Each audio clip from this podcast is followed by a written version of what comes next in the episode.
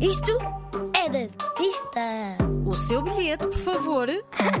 Neste museu as crianças não pagam. Isto é mesmo de artista. Já reparaste naquele céu?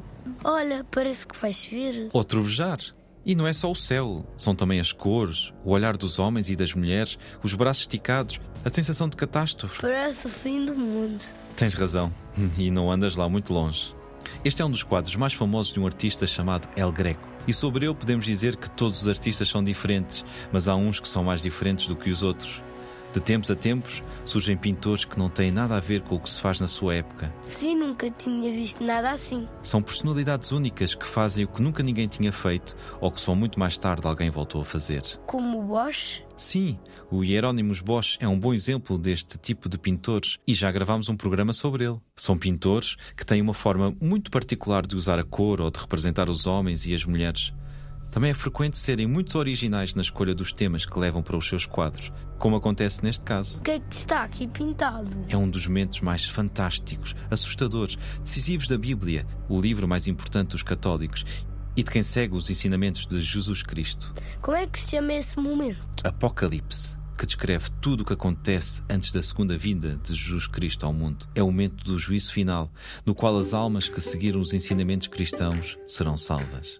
Para retratar este momento, El Greco usou todas as técnicas e inovações que foi descobrindo e criando ao longo da sua vida. Ele chama... Mas ele chamava-se mesmo El Greco? Não, mas foi assim que ele ficou conhecido. El Greco nasceu em Creta, uma ilha grega, mas que naquela altura, em 1541, há quase 500 anos, pertencia a uma cidade italiana, Veneza. Ele, na verdade, chamava-se Domenicus Theotokopoulos, mas em Espanha, onde veio a morar e a morrer em 1614, era conhecido por El Greco, o grego.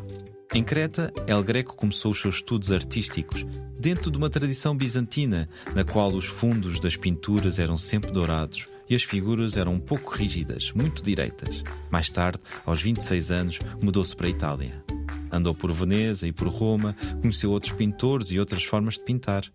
Na altura, valorizava-se muito a perfeição dos quadros. Como a Mona Lisa. Sim, exatamente. Havia, por um lado, essa vontade de que tudo num quadro fosse harmonioso e próximo de uma beleza ideal. Mas, por outro, também começaram a surgir pintores que representavam o mundo com mais agitação, menos ordem, num movimento que é conhecido como maneirismo. El Greco insere-se nessa forma de encarar a arte, em que a agitação do mundo está sempre presente. É por isso que as figuras são muito finas e altas, as cores muito fortes e de grandes contrastes, com brancos e pretos, vermelhos e azuis. Estou a ver isso tudo no quadro. Sim, neste caso, as cores e as formas mostram a agitação do momento. Perto do fim do mundo, as almas dos inocentes pedem justiça e recebem, vindo do céu, o manto branco da salvação. É incrível. E mais incrível é saber que este quadro foi parcialmente destruído. Acredita-se que falta a parte de cima e que levou muitos séculos até ser valorizado como uma das obras-primas da história da arte. O que te parece?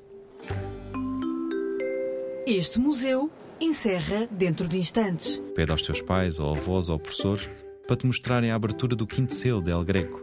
Também o poderás encontrar no Instagram da Rádio Zig Zag. É mesmo de artista.